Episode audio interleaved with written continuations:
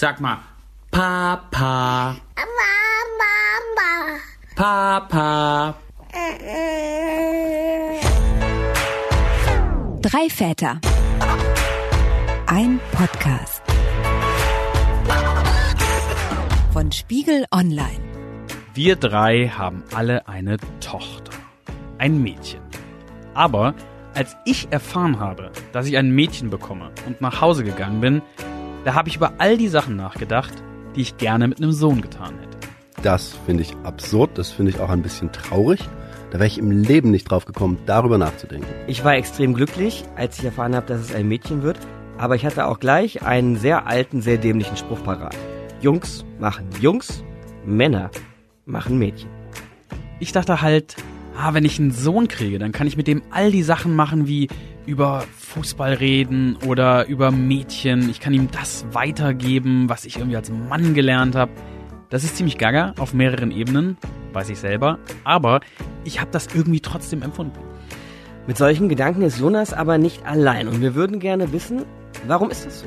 Also, Mädchen und Jungen sind ja offensichtlich unterschiedlich, aber wie viel davon kommt nämlich von uns? Wie viel kommt davon, dass wir sie einfach unterschiedlich behandeln, selbst wenn wir das vielleicht gar nicht wollen? Es geht darum, dass wir selber uns unserer Vorurteile bewusst werden, dass wir uns derer bewusst werden und vor allem, dass wir Medienmacher, wir, sie, ich, die wir auf ganz unterschiedlichen Ebenen Geschichten erzählen ähm, oder Informationen oder Geschichten erzählen, äh, dass wir uns unserer Verantwortung bewusst werden, welche Bilder wir da reproduzieren. Das sagt Maria Furtwängler, kennt man vielleicht als Schauspielerin auf dem Tatort. Sie hat aber auch eine Studie zur Geschlechtergerechtigkeit gemacht. Darüber haben wir mit ihr gesprochen. Und sie hat schon ein wenig den Ton für unsere ganze Folge heute gesetzt, denn in den letzten Jahren haben wir viel über Sexismus und Gleichberechtigung diskutiert, aber wie beeinflusst diese Diskussion eigentlich das Verhältnis von einem Vater zu seinem Kind? Genau darüber möchten wir heute sprechen im Väter-Podcast auf Spiegel Online. Wir, das sind Jonas Lepin, Schönen guten Tag. Markus Dichmann Hi. und ich bin Axel Ramlow. Wir alle haben eine Tochter. Meine Ella, die ist jetzt vier Jahre alt. Jonas, die Zoe ist anderthalb. Hm, genau. Markus, die Luise ist ein gutes Jahr alt. Genau. Und ich denke immer, wenn Ella mal erwachsen ist, ja, wenn die dann so 20 ist und einen Typen kennenlernt, dann soll der bitte, bitte nicht so sein, wie ich mit 20 gewesen bin.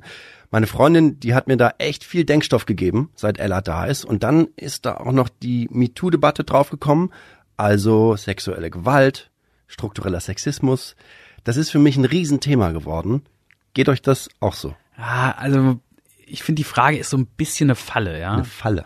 Dieses ganze, seit ich eine Tochter habe, denke ich da irgendwie anders über sexistische Witze nach.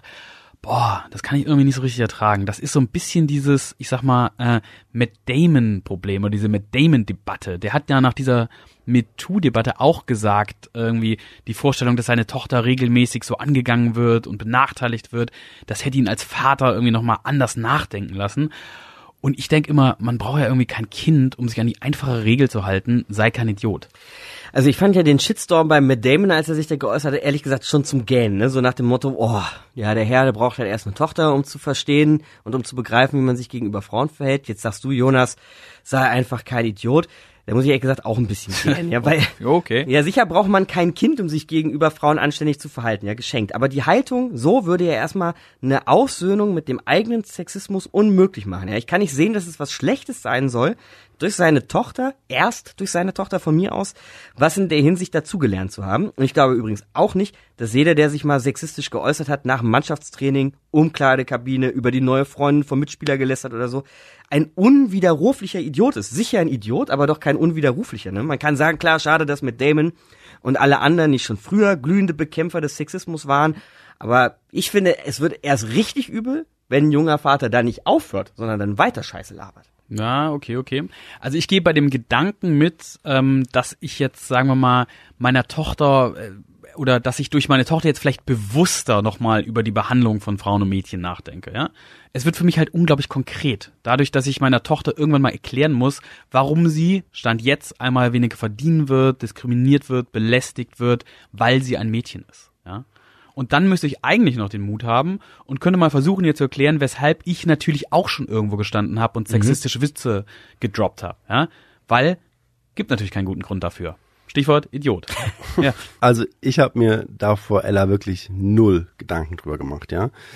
Ähm, auch nicht über mich selber. Also ich war ja auch gerade schon mal ein bisschen in der Richtung unterwegs, ne, weil diese Umkleidesituation, von der ich gerade sprach, so über die Freundinnen von Mitspieler lästern oder so, das ist, äh, habe ich mir jetzt nicht ausgedacht, ne? Das kenne ich genauso und da habe ich auch mal mitgemacht und gerade diese Situation gruselt mich sehr, weil ihr erinnert euch vielleicht Trump mit seinem Locker Room Banter, ne? Als er da hier grabbed the ladies by the pussy und so, das ist ja nur Locker Room Banter, nur so Gerede in der Umkleide, da kann man sich ja alles erlauben. Ich sag euch, wenn ich das heute erleben würde, ich spiele jetzt inzwischen nicht mehr den Sport, den ich mal gemacht habe, wenn ich da wieder in der Umkleide wäre, würde ich deutlich entschlossener widersprechen.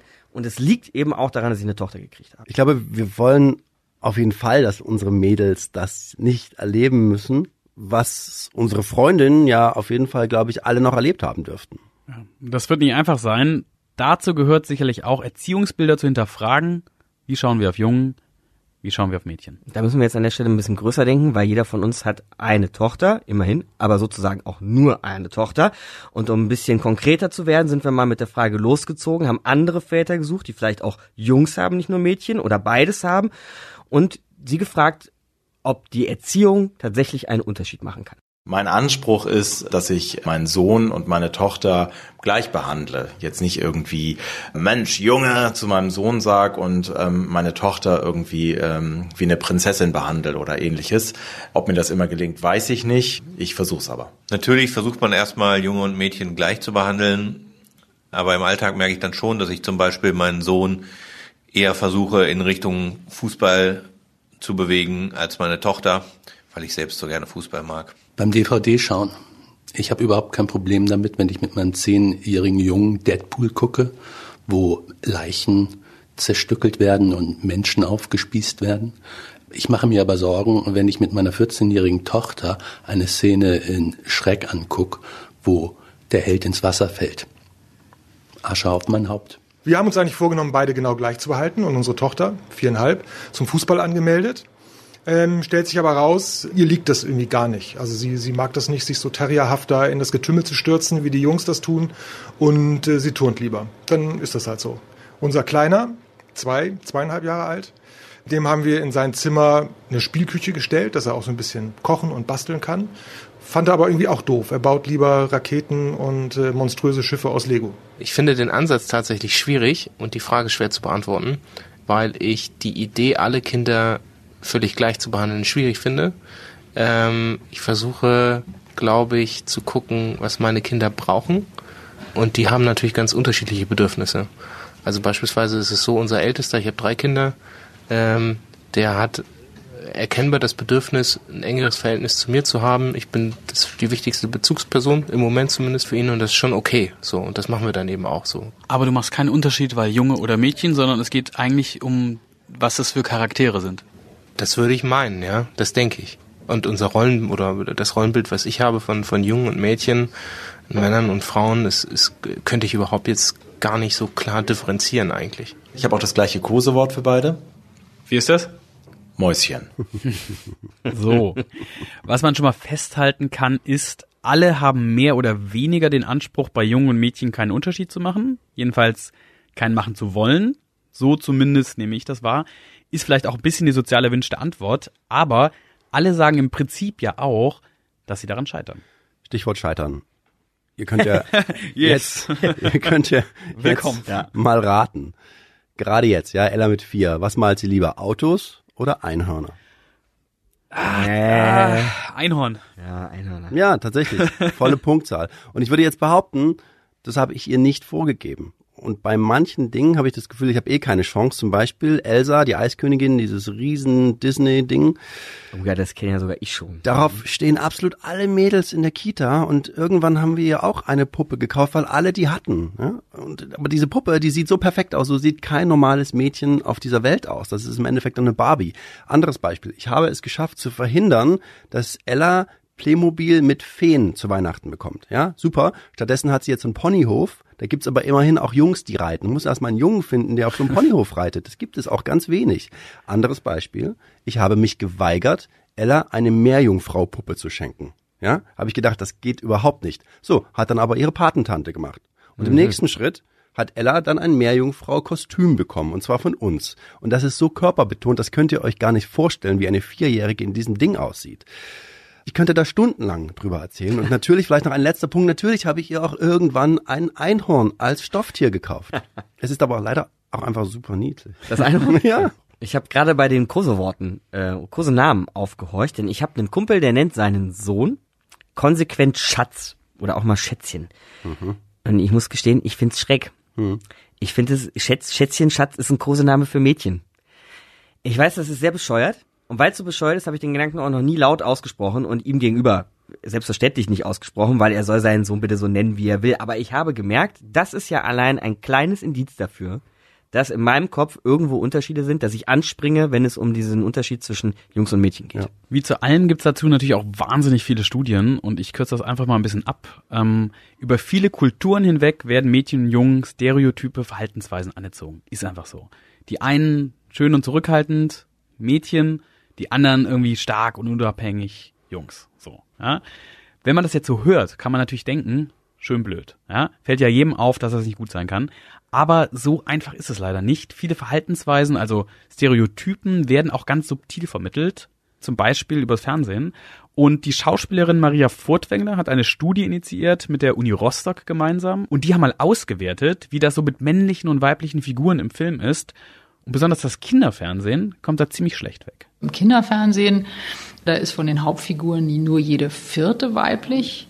Weil man denkt ja, hey, und die Zukunft ist, sind die Kinder und da wird das alles besser und wir wissen ja jetzt schon so viel, sondern dass wir das da reflexartig weitermachen, äh, fand ich schockierend. Und dann haben wir auch festgestellt, dass der Fantasieraum, also sprich, es passiert ja sehr viel auch über Animation, also was weiß ich, Hunde, Pferde, oder im normalen Film, aber eben auch in der Animation oder Schwammköpfe oder Blumentöpfe, ähm, nur eine von neun Figuren weiblich ist. Also dass die reflexartig äh, männliche Namen und Konnotationen kriegen. Und das hat mich natürlich schon stutzig gemacht. Und das Interessante ist, das liegt ja nicht daran, dass da irgendwo Zeichner sitzen oder Storyboard-Reiter, die Schreiber, die, die sagen, nein, wir wollen da keine weiblichen Figuren vorkommen lassen, sondern dass wir eben reflexartig das reproduzieren, was wir gewohnt sind zu sehen. Und das ist eben sehr viel mehr, dass äh, eine männliche Figur die Welt erklärt, eine männliche Figur äh, den Computer erfindet, die Welt rettet äh, oder was auch immer.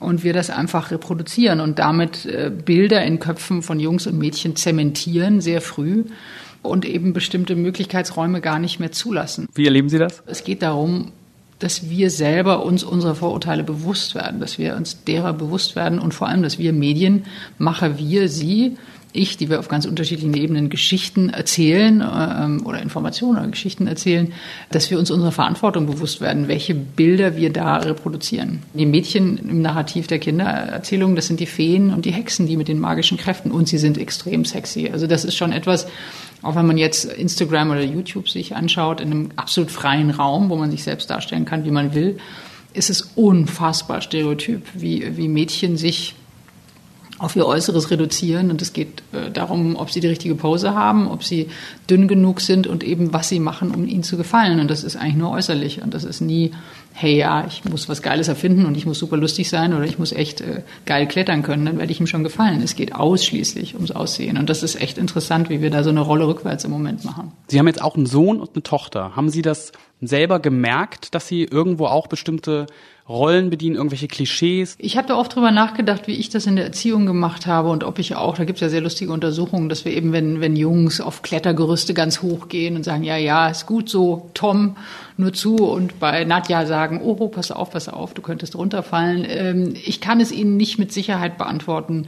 Ich bin überzeugt, dass ich da auch natürlich Opfer meiner, äh, der Bilder und dessen, was ich vorgelebt bekommen habe. Ich glaube, ich glaube, dass es Männern heute, also es ist schwer für Männer wirklich zu finden, wie bin ich ein richtiger Mann? Also ich glaube, es ist nicht leicht für sie, in dieser Rolle sich zurechtzufinden. Wie, wie einfühlsam muss ich sein? Äh, ähm, wie, wie kräftig muss ich aber auch sein? Und halte das für extrem herausfordernd für Männer. Und ich glaube, dass wir Frauen ähm, durchaus unseren großen Teil dazu beitragen, da sehr zweigeteilte äh, sozusagen Messages weiterzugeben. Haben Sie das Gefühl gehabt, dass ähm, das was bewirkt hat? Äh, absolut, weil wir hatten das große Glück, dass die großen Sender und Filmförderer ja alle mitgemacht haben bei der Studie und allein schon deshalb ähm, interessiert waren an diesen Ergebnissen und darüber nicht äh, einfach nur hinweggesehen haben. Gab es auch negative Reaktionen? Ja, eigentlich erstaunlich wenig, aber ich kann, ich kann nur aus meiner Erfahrung sagen, ähm, dass es mir schwer fällt oder schwer gefallen ist, da so klar Position zu beziehen und auch zu sagen, ich bin Feministin, weil wie die allermeisten Frauen, glaube ich, tue ich mir enorm schwer damit, nicht zu gefallen. Und das, was man auslöst, ist oft so ein Augenrollen. Ah, jetzt kommt dieses Thema schon wieder und wir neigen eben häufig dazu zu glauben, jetzt wurde doch schon so viel darüber gesprochen, diese ganze MeToo-Geschichte kann ich auch nicht mehr hören. Damit ist das doch schon gelöst. Also wir haben ja oft das Gefühl, viel darüber gesprochen, Problem gelöst. Und davon sind wir eben weit entfernt. Und es kostet mich dann immer wieder eine gewisse Überwindung zu sagen, doch, und ich finde es doch ungerecht und ich möchte doch darauf hinweisen, auch wenn ich eben Augenrollen auslöse, weil man eben, und das ist, äh, fand ich diesen Satz so großartig, der, der Kit, der unsere Gesellschaftsform zusammenhält, ist die Angst von uns Frauen nicht zu gefallen. Und wir sind wirklich wahnsinnig darauf gebrieft zu gefallen und das zu überwinden und sich das bewusst zu machen, das finde ich immer wieder herausfordernd. Die Schauspielerin Maria Fortwängler war das und gerade hier am Schluss, da musste ich auch echt sofort an Ella denken, wenn sie mich dann zum Beispiel fragt, Papa, bin ich schön? Sehe ich schön aus? Und ich versuche dann immer sowas zu sagen wie, du bist vor allem schlau oder mhm. du bist vor allem ein starkes Mädchen. Aber diese Frage, bin ich schön, die triggere ich eigentlich selbst super oft. Zum Beispiel, wenn ich ihr so ganz beiläufig sage, oh, das ist aber ein schönes Kleid, was du hier geschenkt bekommen hast. Das ist ja eine schöne Krone, die du hier hast. Und dann muss man sich ja mal ganz ehrlich fragen, würde ich das auch einem Jungen sagen, oh, das ist aber eine schöne Hose, die du heute angezogen hast? Nein, das würde ich nicht tun. Andere äh, Beispiele sieht man übrigens auch im Bücherregal. Ich habe mal bei uns ins Bücherregal geschaut und ja, ich würde mal sagen, mhm. in den meisten Büchern gibt's vor allem männliche Hauptfiguren. Mhm. Übrigens, äh, außer bei gute Nachtbüchern, achtet da mal drauf, das ist vor allen Dingen halt Katzenmütter, Füchsin, Bärenmütter, die ihre Kinder ins Bett bringen. Selten ein, ein, ein Mann, ein Vater. Aber egal. Ähm, es gibt dieses eine Buch, was meine Tochter liebt. Das heißt Schäfchen, Puppe, Teddybären. Alberner Titel. Ist egal. ist aber aus dem Jahr 2011. Und Oh, die also Hauptfigur, genau. Und die Hauptfigur Sophia, die lebt in so einer rosa Kinderzimmer Plüschwelt, ja. Und das macht mich wahnsinnig. Meine Tochter liebt das Buch. Ja. Wir haben es geschenkt bekommen, möchte ich dazu sagen. Und ich habe den Moment verpasst, das irgendwie vorher zu verstecken oder sowas. Und jetzt muss ich das halt jeden Abend vorlesen. Ja. Die ähm, Kolleginnen und Kollegen der Süddeutschen Zeitung übrigens haben ähnliches wie Furtwängler gemacht. Die haben sich mal Kinderbücher angeschaut und analysiert. 50.000 Bücher aus 70 Jahren gescannt. Ergebnis, Surprise, alles voll mit Geschlechterstereotypen. Ne? Ja. Frauen kümmern sich um den Haushalt, Männer gehen raus ins Leben. Axel, hast du ja eben schon angesprochen, deine Tochter Ella ist vier Jahre alt. Beobachtest du da ähnliches? Wir haben ein Buch aus den 60er Jahren bei uns rumliegen. Ich habe keine Ahnung, wo das herkommt. Wo Das kommen heißt- diese Bücher immer her? Ja, also, pass auf. Das heißt, Herr Maus besucht Frau Maus. Ja, das heißt also dieser, dieser kleine Mann da, der fährt dahin, besucht die Frau, fragt sofort, ob sie heiraten wollen. Eine Seite später ist sie Hausfrau mit Kind. Das geht schnell. So, Ella liebt diese Geschichte. Was mache ich denn jetzt damit? Und die ist auch schlau genug zu fragen, wo ist das Buch? Wir versuchen aber tatsächlich darauf zu achten, wenn wir neue Bücher kaufen, gibt es da nur Ärzte oder gibt es da eigentlich auch Ärztinnen oder gibt es auch mal eine Pilotin auf dem Flughafen? Lösen die Mädchen in den Büchern ihre Probleme eigentlich selber oder werden sie gerettet? Und da komme ich dann zum Beispiel ganz schnell auf Dornröschen, das schrecklichste Buch der Welt. Die Feen schenken dem Kind Schönheit. Warum schenken sie dem Kind keine Intelligenz? Ja, am Ende kommt ein Prinz und rettet das Mädchen. Und ich dichte dann in diesen Büchern immer so um, dass das Mädchen besser wegkommt. Das Problem ist nur, mittlerweile, Ella kennt diese Geschichten aus der Kita, da werden die auch vorgelesen. Und dann fragt sie mich immer, warum ist das denn hier so? Das ist doch eigentlich anders. Also, wenn man sich Don Röschen, das habe ich mich neulich auch mal vorgelesen, äh, wenn man sich das genau anschaut, so der Prinz macht übrigens gar nichts. Ne? Der kommt Nach nur. 100 Jahren werden die halt wieder wach und der Prinz äh, äh, kommt dann an den Start. Und ob man dann den erstbesten Prinzen heiraten sollte, der beim Augenaufschlag da ist, ist auch eine Frage. Richtig, in dem Buch, der Prinz küsst sie, blätterst du einmal um, sie feierten das Hochzeitsfest. Zack. Markus, ähm, da kommst du ja demnächst auch hin. Wie willst du es denn bei deiner Tochter verhindern, was hier Axel und ich gerade erzählt haben? Boah, ja, schwer. Also gerade das mit dem Verhindern, ich habe auch eine Freundin, die mir erzählt hat, dass sie das auch ganz bewusst versucht hat, alles rosa, ne, rosa Klamotten, rosa Bücher, rosa Plüsch und so aus äh, der Wohnung zu verbannen. Und was war dann nach dem ersten Tag Kita? Bitte alles nur noch rosa, ne?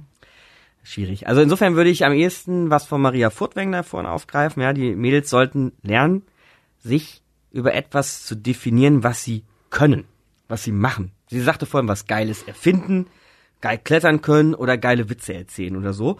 Und eben nicht nur über das Aussehen, nicht nur über die Kleidchen und so, nicht nur gefallen wollen, das fand ich auch wichtig. Vielleicht kann man das ja einem Kind vermitteln, erklären, beibringen oder so. Ich werde es auf jeden Fall versuchen. Und wenn dann am Ende der Anzug beim Klettern oder beim Witze erzählen auch rosa sein soll, rosa Jumpsuit, dann ist der rosa. Ja, damit musst du dann leben. Zum Beispiel, wie ich damit leben muss, dass Ella sehr oft gerne eine Ballerina sein will. Die steht dann vor dem Spiegel und sagt, bin ich nicht eine schöne Ballerina? Und ich stehe da daneben und denk so, ah. Auf der anderen Seite freue ich mich dann zum Beispiel, wenn sie dann drei Minuten später sagt, ich bin eine Astronautin, ich bin eine Pilotin, dann denk ich so, yes, alles richtig gemacht, komm, wir spielen jetzt mal Ritterin, tapfere Ritterin. Und dann denke ich mir aber, ja, was ist denn aber, wenn sie vielleicht doch einfach eine Ballerina werden will? So, da, dann sollte ich sie machen lassen. Das sollte ich denken, denke ich aber nicht. Und damit setze ich ihr ja eigentlich schon wieder auf der anderen Seite so eine blöde Grenze. Wobei das mit der Ballerina ein super Beispiel für einfach auch falsche Frauenklischees ist, ne? Weil eine Ballerina steht nicht vorm Spiegel und fragt sich, bin ich schön, sondern die, das ist ein Scheißbild von einer Ballerina, weil die malocht wie eine Blöde, um so zu tanzen, wie sie tanzt. Das ist ja ein Knochenjob, Ballerina zu sein, ne? Also da würde ich meiner Kleinen sagen, weißt du, was die eigentlich den ganzen Tag macht? Weißt du, warum die so cool ist? Weil die saugut tanzen kann. Aber die Idee mit dem Schönsein und so ist auch schwierig, das zu stigmatisieren, weil wir leben in einer Gesellschaft mit Schönheitsidealen. Die Jungs stehen vielleicht vorm Spiegel und machen dicke Muckis, ne, weil sie das kennen als männliches Schönheitsideal. Aber gut, da kann man eben versuchen, sich dran abzuarbeiten. Aber leicht ist das ganz sicher nicht. Also wir haben festgestellt, ja, irgendwie möchte man Jungen und Mädchen gleich behandeln. Tut es nicht. Die Ursache liegt in den Bildern, die uns vermittelt werden, von Menschen produziert, die selber nur aufschreiben, was sie in ihrer Umgebung sehen und wahrnehmen. Und ich wollte das irgendwie noch mal ein bisschen praktisch machen, ja, und habe mich mit Nils Pickard verabredet. Der arbeitet bei Pink Stings. Das ist eine Organisation, die hm, so starre Geschlechterrollen kritisiert. Und mit Nils wollte ich dann auf einen Spielplatz gehen und mir, wie sage ich mal, vor Ort anschauen, um, ob man das denn wiederfindet, das, was wir jetzt hier gerade besprochen haben. So, wir sind in Hamburg und in Hamburg ist das passiert, was immer in Hamburg passiert. Es regnet und deswegen sind wir nicht raus auf einen Spielplatz gegangen, sondern wir sind in einen Indoor-Spielplatz gegangen. Rodeo-Reiten kann man hier vorne machen, ein Tischkicker steht hier. Es gibt auch so einen kleinen Parcours, der aufgebaut ist und da kann man mit Motorrädern langfahren. Es ist ein grüner Teppich ausgelegt und hier rennen relativ viele Kinder herum auf Socken und spielen. Und äh, Nils, du hast schon eine erste Beobachtung gemacht. Ja, ich finde es spannend, dass wir im Moment sehr viele Väter sehen, die hier äh, vor Ort sind, mit ihren Kindern spielen. Ich war schon häufiger in so Indoor-Spielplätzen. Ich glaube, so pauschal würde ich sagen, dass bis 13 Uhr vor allen Dingen die Muttis anwesend sind und mit den Kindern Spaß haben und so nach drei kommen dann auch die Väter dazu und das merken wir jetzt auch. Wir haben es, glaube ich, jetzt kurz, kurz vor vier, das kann man schon sehen. Was auffällt, dass diese Indoor-Spielplätze sich grundsätzlich schon eine ganze Weile Gedanken um so Gender-Thematik und Geschlechtergerechtigkeit machen. Das heißt, ich erinnere mich, ich war, als meine beiden großen Kinder noch kleiner waren, in Indoor-Spielplätzen, da waren dann die äh, Speisekarten noch gegendert, da gab es dann Bratwürste für die kleinen Piraten und dann gab es Essen für Prinzessinnen und das war dann auch nicht genauso viel und es war auch nicht das Gleiche. Das hast du aber hier schon gecheckt. Das gibt es hier so nicht. Und ansonsten finde find ich es eigentlich auch ganz schön, dass ähm, die Spielzeuge und die Geräte hier ganz überwiegend ähm, von beiden bespielt werden. Es gibt noch so Aus Ausnahmen, so vier Mädels auf ähm, dem Karussell mit Pferden, aber das war gerade so vor uns, ne? So ein Karussell mit Pferden und da waren drei Mädels drauf. Genau, also ich würde mich davor hüten, da jetzt ähm, zu viel da reinzulegen, aber da, klassischerweise wird so ähm, Pferde und die Vorliebe für Ponys, da gibt's dann auch die Hefte dazu, das wird schon sehr mit ähm, klassischem Mädchensein assoziiert. Sie ist bei dieser kleinen Motocross-Strecke oder so und da fährt gerade äh, die ganze Familie, der Vater fährt auch alleine, ne? Weil der findet das auch gut. Ja, er fährt sehr breitbeinig und sehr lässig, während seine äh, Frau vorne die kleine Tochter mit drauf hat und sich kümmert. Das wäre dann schon eher so der Klassiker, das stimmt. Und der Sohn fährt auch schon vorne weg und versucht auch ein bisschen Stress zu machen, glaube ich, so Autoscooter-mäßig. Naja, er versucht ein bisschen zu schubsen und auch irgendwie wie Papa maximal breit, breitbeinig zu fahren. Bumm. Hat der, hat der, äh, hat der Vater seine, seine Frau quasi gerammt. Na gut. Du hast eine Tochter? Ja. Wie heißt du? Alex. Alex, du hast eine Tochter und jetzt würde ich mal fragen, es gibt ja ganz viele Sachen, die man hier machen kann. Es gibt Hüpfburgen, es gibt hier diese Rutsche, es gibt Rodeo-Reiten. Gibt es irgendwas, wo du sagen würdest, ah, das würdest du vielleicht mit deiner Tochter nicht machen, weil sie ein Mädchen ist? Ja, vielleicht Rodeo-Reiten nicht im Moment, aber ansonsten alles andere schon, was sie sich wünscht. Weil man damit eher so äh, ja, Männersport assoziiert. Und andersrum, wenn es jetzt hier so etwas gäbe wie eine Verschönerungsecke mit Kleidern und mit Schminken und so weiter, würdest du da mit deinem Sohn hingehen? Das wäre total in Ordnung oder würdest du da anders drüber nachdenken? Wahrscheinlich würde ich da auch nicht mit meinem Sohn hingehen, aber wenn er es unbedingt wollte, dann schon. Als Mann spielt man wahrscheinlich von Haus aus anders äh, mit seiner Tochter, als man mit seinem Sohn spielen würde. Einfach weil man natürlich ja, gewisse ähm, Dinge vorher schon assoziiert. Ja, als Fazit würde ich jetzt sagen, du hast es eben schon mal gesagt, ähm, wir als Gesellschaft ähm, akzeptieren, das ist ein blödes Wort, aber Mädchen machen das, das nehmen wir alles gelassen mit, mit dem genau, mit derselben Vehemenz äh, wie Jungs, das akzeptieren wir, was akzeptieren wir aber nicht? Naja, ich würde sagen, wir haben als Gesellschaft inzwischen eine Form, eine gewisse Form von Gelassenheit damit entwickelt, wenn Mädchen Dinge tun, die wir früher mal mit Jungen assoziiert haben, auch wenn wir ihnen bei weitem nicht genug Raum lassen und nicht genug Möglichkeit, äh, sich Platz, Platz zu verschaffen, laut, laut zu werden und Dinge zu probieren.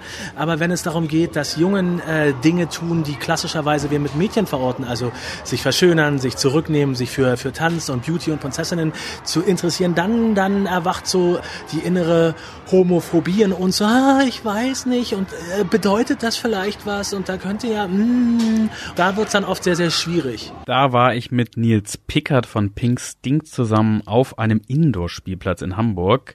Das war jetzt alles natürlich überhaupt nicht repräsentativ, ja, völlig willkürlich, klang aber erstmal so ganz okay, ja. Und meine Tochter, die läuft ja jetzt auch und äh, bewegt sich relativ viel und schnell. Und ich habe mal darüber nachgedacht, ob ich vielleicht auch vorsichtiger bin, wenn ich mit ihr auf dem Spielplatz unterwegs bin.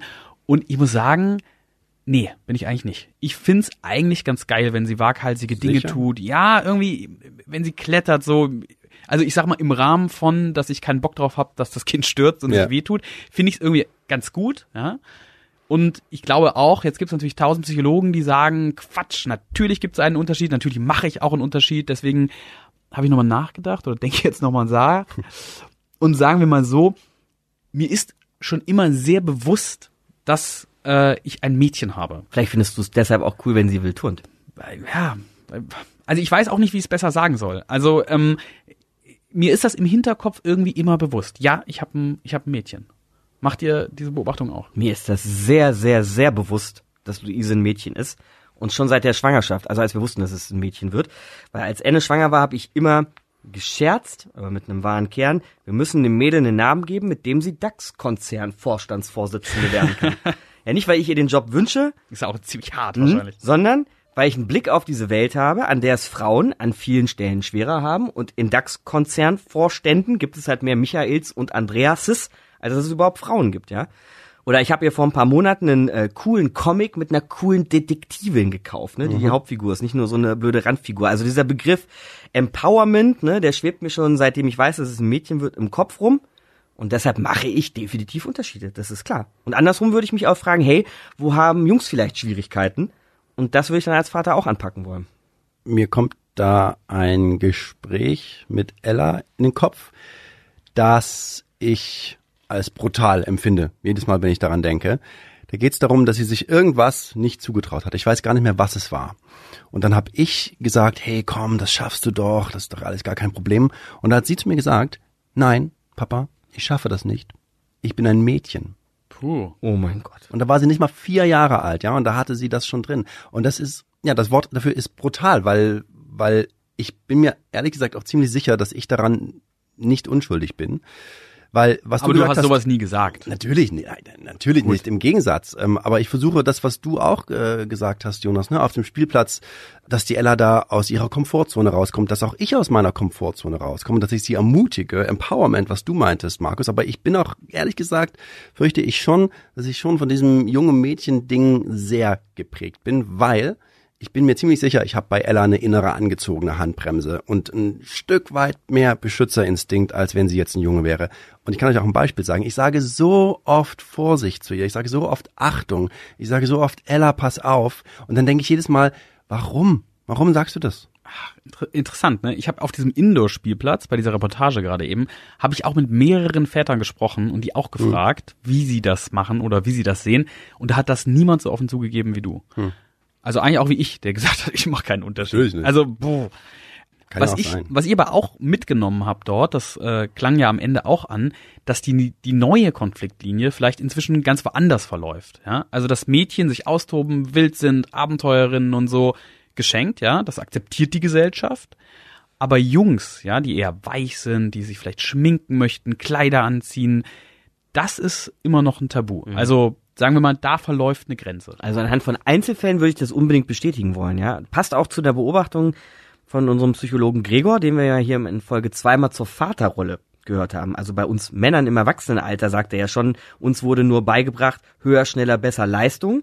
Das fängt ja dann irgendwo an, klar, wenn wir Ja. Jungs sind, ja. Und dann sind logischerweise Schminken, Kleidchen, Kaffeekränzchen nur Zeitverschwendung, wenn du höher, schneller, besser sein sollst. Naja, aber das ist ja sozusagen das, was wir implizit auch den Mädchen mitgeben. Also seid artig. Das sagen wir da viel öfter als Jungs. Jungs, seid mal Jungs. Mädchen, seid mal Mädchen, ja. Ich hasse es zum Beispiel, wenn jemand aus meiner Familie zu Ella sagt, wenn die mal ein bisschen einfach Kind ist, ja, und einfach mal laut ist und einfach mal sich nicht kontrollieren kann, weil sie eben ein Kind ist, dann kriegt die oft so einen Spruch, jetzt sei doch mal nicht so zickig. Da gehe ich an die Decke. Da gehe ich an die Decke und sage, nein, das ist keine Zicke. So, das kann nicht sein, dass du, dass ihr sie da als Zicke bezeichnet. Ähm, weil der Kontext ist ja, reiht euch mal ein, seid brav, im besten Falle seid schön. Und ich gucke zum Beispiel auch Leute unglaublich schief an, die Ella ganz nett angucken und sagen, hey, Prinzessin. Ist keine Prinzessin. Ich bin neulich auch nach Hause gekommen und habe Hallo Kleines gesagt. Und äh, jetzt begrüßt sie mich immer, also mich mit Hallo Kleines. Sehr und gut. Sehr gut. Empowerment. Ja. Nils Pickert, den wir eben schon kennengelernt hatten, äh, der hat selber übrigens vier Kinder. Jungs wie Mädchen. Und ich habe gedacht, ah, wenn man schon mal mit dem spricht und wenn man schon mal so einen Typen hat, der so leidenschaftlich seine Meinung vertritt, und das tut er ja auch, und fair, also der macht das auch ziemlich gut, weil das auch ein bisschen sein Job ist. Aber da will man natürlich wissen, wie macht der das eigentlich selber zu Hause? Und das habe ich ihn mal gefragt. Nils, du hast mal gesagt, ich bin keiner von diesen Akademiker-Papas, die im Studium von Gleichgeschlechtlichkeit faseln. Ich bin einer dieser Väter, die versuchen, ihr Kind gleichberechtigt zu erziehen. Wie macht man das denn? Oh, ja, das stimmt. Ähm, na, das macht man, indem man äh, von Anfang an erstmal klar kriegt, dass man scheitern wird. Und zwar jeden Tag, wenn man aufsteht dann und irgendwas passiert, äh, womit man nicht gerechnet hat. Und, und gleichzeitig versuche ich meine, meine Kinder nicht ähm, zu, zu Dingen anzuhalten, die eigentlich nur eine Form von ähm, gesellschaftlicher Konformität entsprechen. Wenn es zum Beispiel um die Kleiderwahl von meinen Kindern geht, dann achte ich darauf, dass sie sich ähm, dem Wetter entsprechend kleiden. Aber was sie darüber hinaus entscheiden, das geht mich nichts an. Es gibt diese Geschichte von dir, dass dein damals fünfjähriger Sohn gerne Kleider tragen wollte und du hast ihn dabei unterstützt, indem du das auch gemacht hast, auch ein Kleid angezogen hast. Findest du, das ist die Form, wie moderne Väter im Jahr 2019 ihre, ihre Kinder unterstützen sollten? Ich konnte mir das leisten. Ich bin nach wie vor teilweise mindestens frei, freiberuflich. Das heißt, zu dem Zeitpunkt äh, gab es keinen Chef, keine Chefin, äh, die dann gesagt hat, du, das machst du mal nicht. Ich musste mich von jemandem rechtfertigen, sondern es war eher ein Selbstrechtfertigungsprozess, dass äh, als mein Sohn mich damit konfrontiert hat, dass ihn das traurig macht, dass er beschimpft wird und dass er mich gefragt hat, warum tragen Männer keine Röcke und ob ich ihm helfen kann, war das eine Frage, ja, für mich, warum nicht und kann ich ihm helfen? Und das Ergebnis war, dass ich gesagt habe, dann, dann ziehe ich mir halt auch einen Rock an und wir gucken mal, was passiert.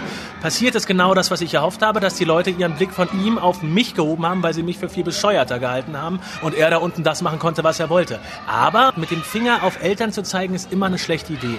Die meisten Eltern, die ich kenne, wollen das Beste für ihr Kind. Und daran sollte man sie dann auch messen und man sollte nicht dahinter zurücktreten und sagen, naja, das ist ja voll doof und du musst aber dies tun und du musst das tun, sondern man sollte Eltern ermutigen, im, im Rahmen der Möglichkeiten, die sie haben und in dem Rahmen der, der Offenheit, die ihnen zur Verfügung steht, zu sagen, schau doch mal da, kannst du da vielleicht was tun oder guck doch mal, deine, deine Tochter hat Bock auf Fechten, auf, auf Ton, auf Konflikt, auf Kampf und dein Sohn hat vielleicht Bock auf, auf Tanzen, auf Malen, auf Kuscheln, auf Lesen. Lass doch gucken, was die Kinder machen wollen und hilf, hilf ihnen dabei. Du sagst auch, traditionelle Geschlechterrollen machen auch krank. Was meinst du damit? Ja, es macht mich und dich krank. Also wir sterben äh, statistisch gesehen vier Jahre früher, obwohl es keinen biologisch erkennbaren Grund dafür gibt. Wir begeben uns statistisch gesehen mehr in Gefahr, wir nehmen mehr Drogen, wir werfen häufiger das Studium hin, wir machen mehr Schulden. Es gibt ganz viele Dinge, die darauf basieren, dass wir mit einem Männerbild aufwachsen, das uns dazu anhält, uns in Gefahr zu begeben, uns für unverwundbar zu halten, was zu riskieren. Und das, das kann ja auch ganz großartig sein. Und ich finde auch, man sollte die freie Wahl haben, das zu tun. Aber wenn mir ständig vermittelt wird, dass ich mich als Mann beweisen muss und auch nur beweisen kann, indem ich das tue, dann haben wir ein Problem. Was denkst du denn ist der Hintergrund für diese Stereotypen? Also gegen Vorurteile spricht erstmal nichts, weil die helfen uns zu überleben. Das ist okay. Was nicht okay ist, ist, äh, das nicht äh, immer mal wieder mit der Gegenwart abzugleichen und äh, festzustellen, wo das daran vorbeigeht. Und dann hat es natürlich ganz klar was mit, mit Machtstrukturen zu tun, das hat was mit den ähm, gesellschaftlichen Verhältnissen zu tun, das hat auch was damit zu tun, dass wir uns gerne einreden, dass es schon immer so war. Jetzt bin ich ja so ein Akademiker-Papa und bilde mir ein, relativ aufgeklärt, relativ offen mit dem Thema umzugehen und äh, meine Tochter nicht stereotypisch zu erziehen. Mache ich mir da was vor? Also für mich schon mal insofern interessant, als dass ich vermuten würde, dass ich in der Richtung mehr tue als du, aber von mir sagen würde, dass ich meine Kinder stereotyp erziehe und mich nur dagegen zur Wehr setze. Also du würdest sagen, die Männer sollten aktiver werden.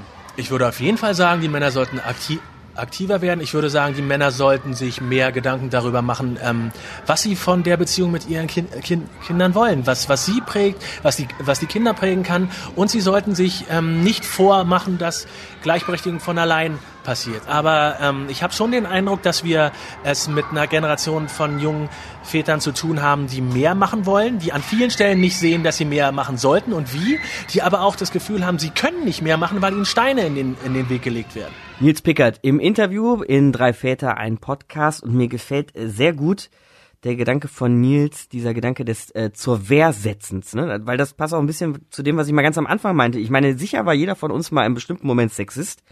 Ich bin nicht frei von Stereotypen und Vorurteilen, aber ich kann ja zumindest versuchen, mich immer wieder gegen die zur Wehr zu setzen. Und wenn Luise, meine Tochter, wenn die mal Mini-Motocross fahren will, wie vorhin bei dir, Jonas, auf Ja. Indoor-Sportplatz, äh, Indoor-Spielplatz, dann sage ich zu meiner Freundin, ihrer Mutter, setz dich jetzt mal gefälligst mit Luise da vorne auf das Ding und rast ihr beiden mal vorne weg und ich dingel hinterher, ja. Und wenn Luise aber gerne mal Schminken spielen will, dann lege ich mir einen geilen Lidschatten auf. Ja, ich, ich bin ganz fest davon überzeugt, dass durch solche Aktionen es unsere Mädels irgendwann mal leichter haben werden, als eben noch ihre Mütter. That's auch the wenn, dream, ne? wenn wir als Väter ganz explizit da mal aus diesen Rollen rausgehen, auch übrigens aus unseren Männerrollen rausgehen. Was ich Ella zum Beispiel auch manchmal sage, klingt vielleicht doof, aber ich sage ihr zum Beispiel auch manchmal, hey, das Mädchen da finde ich cool. Warum kann ich denn nicht mal ein Mädchen sein? Warum darf ich denn nicht mal ein Kleid tragen? Ich versuche auch diese Männlichkeitsbilder, die wir haben, ein bisschen weit zu dekonstruieren. Ganz kurz, aber du würdest kein Kleid anziehen, oder? Wie Nils das gemacht hat. Höchstwahrscheinlich nicht in der Ah. Öffentlichkeit. Hat mich Ende neulich auch gefragt, ob ich das machen würde. Ich habe gesagt, einen Und? Rock ziehe ich an. Also ich- das Versuchen ist aber, das Versuchen und das Nachdenken, das ist auf jeden Fall wichtig. Und noch ein anderes Beispiel. Ich habe früher nie gegendert. Ja, habe ich nie gemacht, habe ich überhaupt nicht verstanden. Und heute lege ich da Wert darauf, dass es zum Beispiel eine Pilotin ist, dass es eine Piratin ist, dass es eine Ärztin ist, dass das einfach starke Frauen als Vorbilder sind und dass Ella die auch als solche benennen kann. Ich glaube, man unterschätzt tatsächlich diese kleinen Dinge, die Axel gerade angesprochen hat. Also als Vater kann man seinen Sohn auch weich sein lassen, ja, seine Tochter selbstverständlich zum Fußball mitnehmen. Da schlagen wir wieder den Bogen zu meinem Eingangsstatement. Gehe ich halt mit meiner Tochter, wenn ich das gerne möchte oder sie das gerne möchte. Der kannst du auch alles über 442 erzählen. So ist es. Und wenn jeder ein bisschen mehr darauf achtet, sitzt, setzt ja vielleicht auch so ein Dominoeffekt ein. Ja? Was ich noch mitgenommen habe in dieser Folge, beim Versuch, seine Kinder völlig gleichberechtigt zu erziehen, ohne Klischees wird man scheitern. Das beruhigt einen ja vielleicht auch ein bisschen. Aber man sollte sein Kind immer im Rahmen seiner Möglichkeiten unterstützen, hart, weich, pink, bunt oder irgendwie anders zu sein. Schwarz. Ja. Würde ich deshalb, hatten wir ja gerade, würde ich deshalb mit einem Kleid anziehen? Ja. Äh, nee, ich glaube, Ah ja. ich würde es auch nicht machen. Noch ja? nicht, noch nicht. Wie weit würde ich dafür gehen? Boah, die Frage kann man ja selbst mal als Hausaufgabe heute, heute mit nach Hause nehmen. Und denn das war's jetzt. Uns würde auch interessieren, ob ihr diese Geschichten erlebt habt, wie ihr damit umgeht. Da könnt ihr uns schreiben an 3.väter.spiegel.de, Väter mit AE. Ihr könnt auch mit uns diskutieren, und zwar auf der Facebook-Seite Spiegel Online Familie. Und abonniert uns, wenn ihr mögt, auf Spotify, iTunes oder wo auch immer ihr Podcasts herunterladet. In der nächsten Woche geht's um Beziehungsstress. Also sicher eine Folge, die ihr nicht verpasst. Kenn ich gar nicht. Markus, ah, das werden wir hören. Markus Dichmann ist mein Name. Und die anderen zwei der drei Väter heißen? Jonas Lepin. Und ich bin Axel Ramlow. Ciao. Drei Väter. Ein Podcast. Von Spiegel Online. Und wie waren wir? Am Ende jeder Folge wollen wir nochmal die Perspektive wechseln und heute machen wir das mit der Moderatorin und Schauspielerin Colleen Ulm Fernandes. Hallo Colleen. Hallo. Und wie waren wir? Also grundsätzlich habe ich an euch erstmal nichts auszusetzen. Es gibt allerdings einen Satz äh, relativ am Ende, der mir so ein bisschen aufgestoßen ist. Und zwar, ich weiß nicht, wer von euch das gesagt hat, aber es fiel der Satz, warum kann ich denn nicht mal ein Mädchen sein? Warum kann ich denn nicht mal ein Kleid tragen? Und damit fand für mich wieder eine Assoziation statt. Eigentlich war es, glaube ich, der Versuch eines Undoing Gender Moments. Äh, tatsächlich war es aber das Gegenteil, weil damit wieder Geschlechterrollen zementiert wurden, weil das Mädchen mit dem Kleid assoziiert wurde. Und eigentlich haben wir ja während des Gespräches gelernt, dass es völlig egal ist, ob man Mädchen ist oder Junge, dass auch Jungs und Männer äh, Kleider tragen können. Und deswegen fand ich es schwierig, dass äh, dort wieder das Kleid mit Mädchensein verbunden wurde. Das ist mir so ein bisschen äh, aufgestoßen. Aber an sich fand ich das alles sehr interessant, ähm, mal die Väterperspektive zu hören. Hat dir ein Aspekt gefehlt? Du bist ja in dem Thema gut drin. Grundsätzlich hätte ich die Studienlage zu dem Thema ganz interessant gefunden. Also zum Beispiel gab es relativ am Anfang die Situation, da wurde darüber geredet, dass die Tochter, ich glaube Ella hieß sie, gerne Einhörner malt, dass alle Mädchen Elsa und Anna mögen. Und da hätte ich es ganz interessant gefunden, noch mit einzubauen, warum denn das so sein könnte. Ähm, also wir haben ja eine Dokumentation zu dem Thema gemacht. Und dabei finde ich ist auch ein interessantes äh, Beispiel die Farbwahl. Das heißt ja immer, kleine Mädchen lieben nun mal rosa. Das ist einfach so, Punkt. Und interessanterweise war es ja vor ziemlich genau 100 Jahren umgekehrt. Da war Pink die Farbe für Jungs und Blau die Farbe für Mädchen. Und da hieß es einfach, ja, ist so, ähm, die Jungs mögen nun mal Pink und die Mädchen mögen Blau. Und da wurde das unumstößlich so akzeptiert. Und äh, da hieß es eben äh, genau in umgekehrter Form, ist halt so. Und das zeigt für mich auch, wie viel das auch mit der Sozialisation zusammenhängt und mit dem, was eben gerade in der Gesellschaft als typisch männlich oder typisch weiblich gilt. Und grundsätzlich war das natürlich spannend, auch äh, zu hören, was Maria Furtwängler dazu sagt oder Nils von Pink Stings.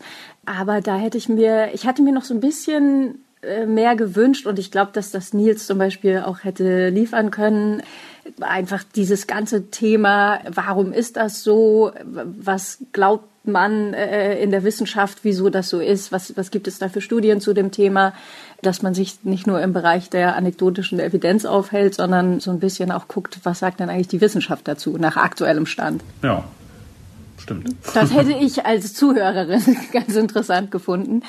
Aber an sich fand ich das wirklich spannend, auch mal die Väter zu hören zu dem Thema. Und ich glaube, dass man da anders spricht, wenn man unter sich ist. Also ich weiß nicht, ob das Gespräch anders verlaufen wäre, wenn eine Frau dabei gewesen wäre. Aber für mich war das sehr interessant, euch zuzuhören. Schön. Vielen Dank.